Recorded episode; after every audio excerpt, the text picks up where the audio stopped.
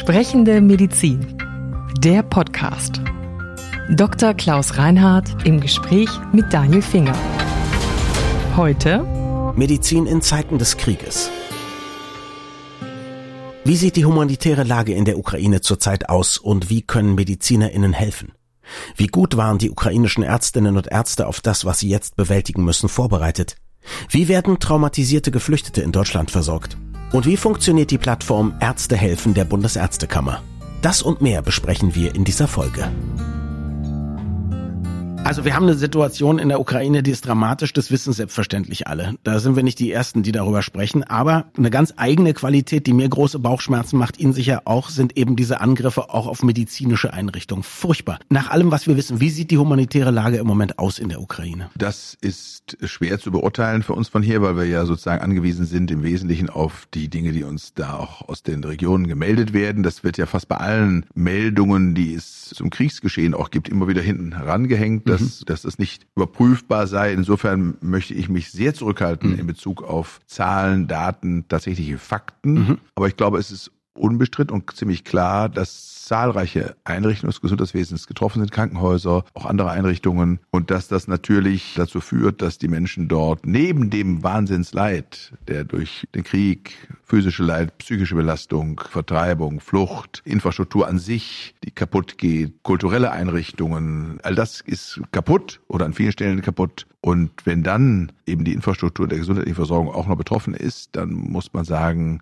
kann man sich, glaube ich, hier am Tisch sitzend, in mhm. jetzt ruhig stehen in Berlin, was heute sonnenbeschieden ist, nicht vorstellen. So viel Fantasie kann man, glaube ich, kaum aufbringen, um sich vorzustellen, was im Menschen vorgehen muss, mhm. die auf diese Dinge blicken müssen. Aber was wir wahrscheinlich sehr nüchtern festhalten können, ist, dass es gibt keine anständigen Versorgungskorridore. An manchen Stellen fehlt halt sozusagen dann jede medizinische Versorgung. Ist ja klar, wenn so ein Krankenhaus bombardiert wurde, wenn die Infrastruktur nicht mehr steht, wenn vielleicht auch ÄrztInnen gestorben sind, dann kann man die Leute nicht versorgen. Das heißt, es wird neben den Toten, die direkt durch irgendwelche Waffen oder Bomben sterben oder durch einstürzende Häuser, auch menschliches Leid und Tod geben, dadurch, dass man die Leute nicht medizinisch angemessen versorgen kann. Mit absoluter Gewissheit. Und ich habe gelesen, ich weiß nicht, ob das aktuelle Zahlen sind, aber relativ aktuell, fast jeder dritte Haushalt hat einen chronisch Kranken, jeder fünfte hat einen Menschen mit Behinderung und jeder zehnte Haushalt, der geflohen ist, hat eine Schwangere. Also da mhm. sieht man mal auch, wie dramatisch das mhm. ist. ja. Ohne Frage. Und das sind ja auch Dinge, die im Übrigen auch nicht ganz schnell wiederherstellbar sind. Selbst mhm. wenn jetzt morgen früh der Krieg vorbei, der Krieg vorbei mhm. wäre oder Waffenstillstand wäre und die Menschen sich darum kümmern könnten, die Dinge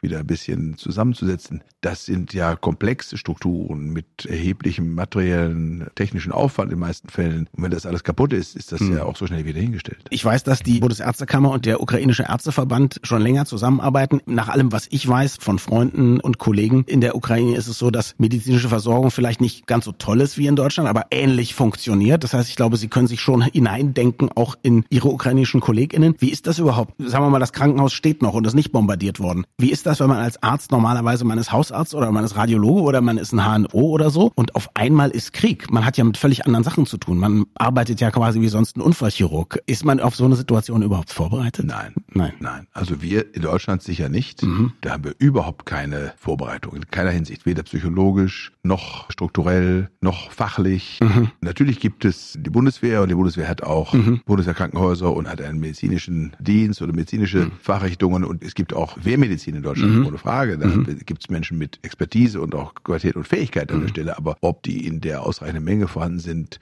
ein Kriegsgeschehen zu versorgen, mm. wie mhm. wir das jetzt dort beobachten können, das kann ich nicht beurteilen. Mm. Da will ich auch niemandem zu nahe treten, der dort tätig ist und der sich mm. Mühe gibt, das vernünftig darzustellen. Aber ich hätte meine Zweifel. Wir haben ja im Hinblick auf die Wehrfähigkeit der Bundeswehr sowieso in den letzten Jahren das Gefühl, dass da manches an ja, nicht ausreichender Ausrüstung vorhanden ist oder auch nicht mehr ajour ist und dass wir viel gespart haben an der Stelle, weil es uns eigentlich obsolet erschien, dass Politik dann mhm. auch mit anderen Mitteln im Krieg fortgesetzt wird. Und wir müssen jetzt sehr bitter erleben, dass diese Auffassung mhm. nicht geteilt wird und dass es Menschen gibt, dass es Staaten gibt und Staatenlenker gibt, die sich daran nicht halten. Mhm. Und das ist ein Rückfall, wenn man so will, der Zivilisation. Das heißt, wenn wir jetzt mal uns einfühlen in Ihre Kolleginnen in der Ukraine, heißt das, dass da ganz viele Ärzte auf einmal Dinge machen, von denen Sie vielleicht mal gehört haben. Sie wissen vielleicht, wo im Körper alles ist, aber Sie haben eigentlich keine Ahnung, wie man es behandelt und Sie machen, was Sie können, um irgendwie zu versuchen, Leben zu retten. Also ich habe als junger Arzt das Buch von Peter Bamm gelesen, Die unsichtbare Flagge. Mhm. Das beschreibt seine ärztlichen Erfahrungen im Zweiten Weltkrieg. Mhm. Sehr lesenswert, wer es noch mhm. nicht gelesen hat. Da kann man dann nachlesen, was in einem Arzt vorging, der dann plötzlich im Krieg sich befand und mhm. mit Amputationen oder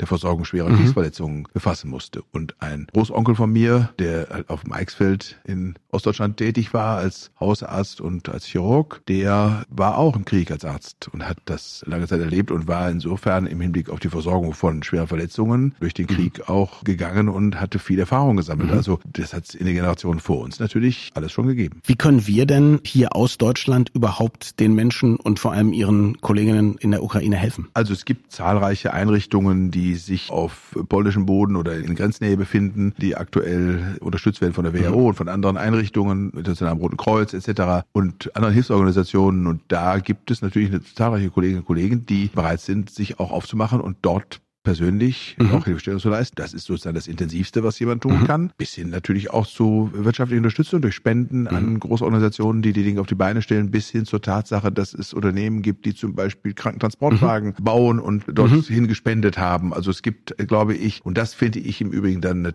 tolle und positive Erfahrung, eine europaweite Welle mhm. der Solidarität, der Unterstützungsbereitschaft, der Hilfsbereitschaft, die sehr vielfältig ist mhm. und sehr intensiv ist und von der ich nicht den Eindruck habe, dass sie jetzt nach etlichen Wochen Kriegsgeschehen auch schon abflaut. Und mhm. ich glaube, da ist man sich auch darüber im Klaren, dass wenn das länger geht, dass für uns alle auch eine längere Form von mhm. Solidarität erfordert. Und ich glaube, die sind in dieser Gesellschaft alle bereit aufzubringen. Und jetzt gibt es von der Bundesärztekammer eine Registrierungsplattform Ärzte helfen. Da geht es darum, dass Ärztinnen und Ärzte sich melden können, die sagen, ich würde auch in der Ukraine helfen und arbeiten, aber Einsätze sind zurzeit noch nicht möglich, richtig? Richtig. Die müssen koordiniert werden über das Auswärtige Amt mhm. und wir warten eigentlich auf das Go des Bundesministeriums für Gesundheit und des Auswärtigen Amtes, die das nämlich gemeinsam miteinander koordinieren wollen und sollen. Da wir einen kleinen Lag haben zwischen unserer Aufnahme und der Ausstrahlung, mhm. weiß ich nicht und hoffe ich mal, dass dann, wenn es ausgestrahlt wird, wir inzwischen wissen, wie es mhm. gehen könnte, denn es haben sich auf dieser Plattform, die wir als Bundesärztekammer sehr schnell geschaltet haben, in den letzten 14 Tagen über 1000 Kolleginnen und Kollegen schon eingetragen, mhm. die bereit wären, da persönlich auch Hilfestellung zu leisten. Also an dieser Stelle möchte ich mal sagen, unglaublich mutige Menschen, die ja ihr Leben wiederum riskieren, um anderen zu helfen. Ja. Unter Bedingungen, über die wir gerade gesprochen Richtig. haben. Also an der Stelle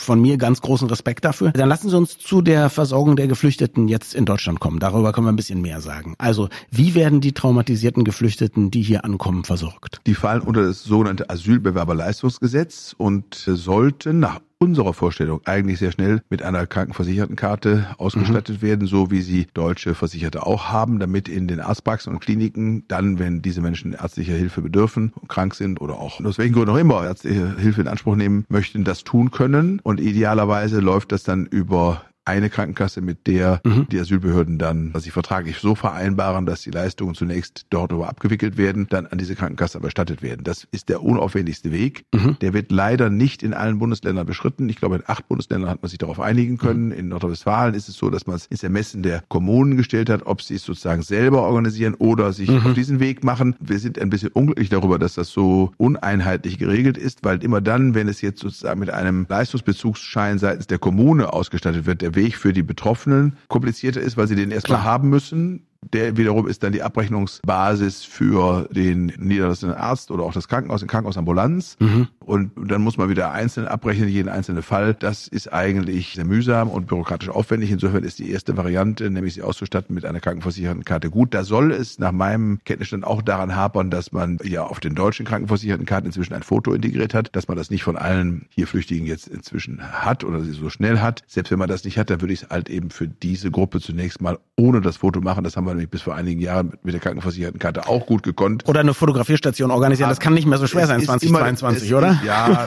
auch das ist vielleicht ja. nicht, selbst wenn es dann ja. nicht für jeden einfacher ist, für uns beide wäre es mhm. wahrscheinlich einfach mit dem Handy ein Foto mhm. zu machen, das irgendwie auf ja. ein Portal zu integrieren, aber selbst wenn es den Weg nicht gehen kann und man sozusagen das mhm. seitens der Krankenkasse ausgibt, nach einem vielleicht kurzen persönlichen Kontakt mit den Betroffenen, mhm. wie auch immer, glaube ich, müssen wir jetzt auch hier an dieser Stelle wieder mal lernen, pragmatisch vorzugehen und nicht alle Eventualitäten und auch, sagen wir mal, alle Missbrauchstatbestände, die denkbar sind, von vornherein auszuschließen, sondern es gangbar zu machen. Und man muss sagen, Grund grundsätzlich haben eben Asylbewerber Anspruch auf eine medizinische Versorgung. Es kann jetzt nicht sein, dass jemand sagt, ich möchte das nicht, diese Gesundheitskarte für Geflüchtete, weil ich als Kommune möchte entscheiden, ob der jetzt versorgt wird oder nicht. Das geht ja sowieso nicht. Das ne? ist rechtlich geregelt und selbstverständlich haben die einen Anspruch. Okay, dann hoffe ich sehr, dass das demnächst geklärt ist und vielleicht auch ein bisschen entbürokratisiert. Bürokratie haben wir hier schon auch ein paar Mal gesprochen. Der Chef der Deutschen Krankenhausgesellschaft hat gesagt, es muss dringend geklärt werden, wie die Aufnahme von Kranken und Verletzten koordiniert wird. Dazu habe ich gar kein Verhältnis. Als Laie sozusagen, als Patient ist das so, damit nicht alle auf einmal in einer Klinik stehen? Oder? Zum Beispiel, ja, okay, ja. Man muss ein bisschen wissen, wie ist die Belegungssituation an einem mhm. Krankenhaus? Was kann das Krankenhaus versorgen? Mhm. Welche Kapazitäten hat es? Welche Fächer hat es? Welchen Spezialisierungs Grad, welchen Versorgungstiefe ist dort vorhanden und danach sollte sich ja dann auch unter Umständen oder Wesentlichen richten, mhm. wer kommt dahin und das muss man zentral organisieren und man braucht auch letztendlich, wenn man so will, an irgendeiner Stelle eine Art von Meldestelle, in der das aufgenommen wird mhm. und dann muss man eine Stelle haben, die sich das anguckt und aufgrund der Basis dieser Daten und Fakten Menschen, die verteilt werden müssen, entsprechend unterbringen. Das gehört organisiert und das kann man vielleicht landesweit tun, dass es auf jedem Land eine solche Einrichtung gibt unter Umständen ja, besser wäre es natürlich noch mal irgendeine zentrale bundesweite mhm. Einrichtung, die es steuert. Und dann gibt es noch in der jetzigen Situation noch eine besondere Schwierigkeit. In der Ukraine ist die Impfquote deutlich noch niedriger als bei uns, 35 Prozent. Wenn die Leute gegen Corona geimpft sind, ist es Sputnik oder Sinovac, also das russische oder chinesische Mittel. Ja. Die sind hier gar nicht zugelassen. Wobei ich ja, bevor jeder hier geimpft werden konnte, immer gesagt habe, ich würde alles nehmen. Ja, also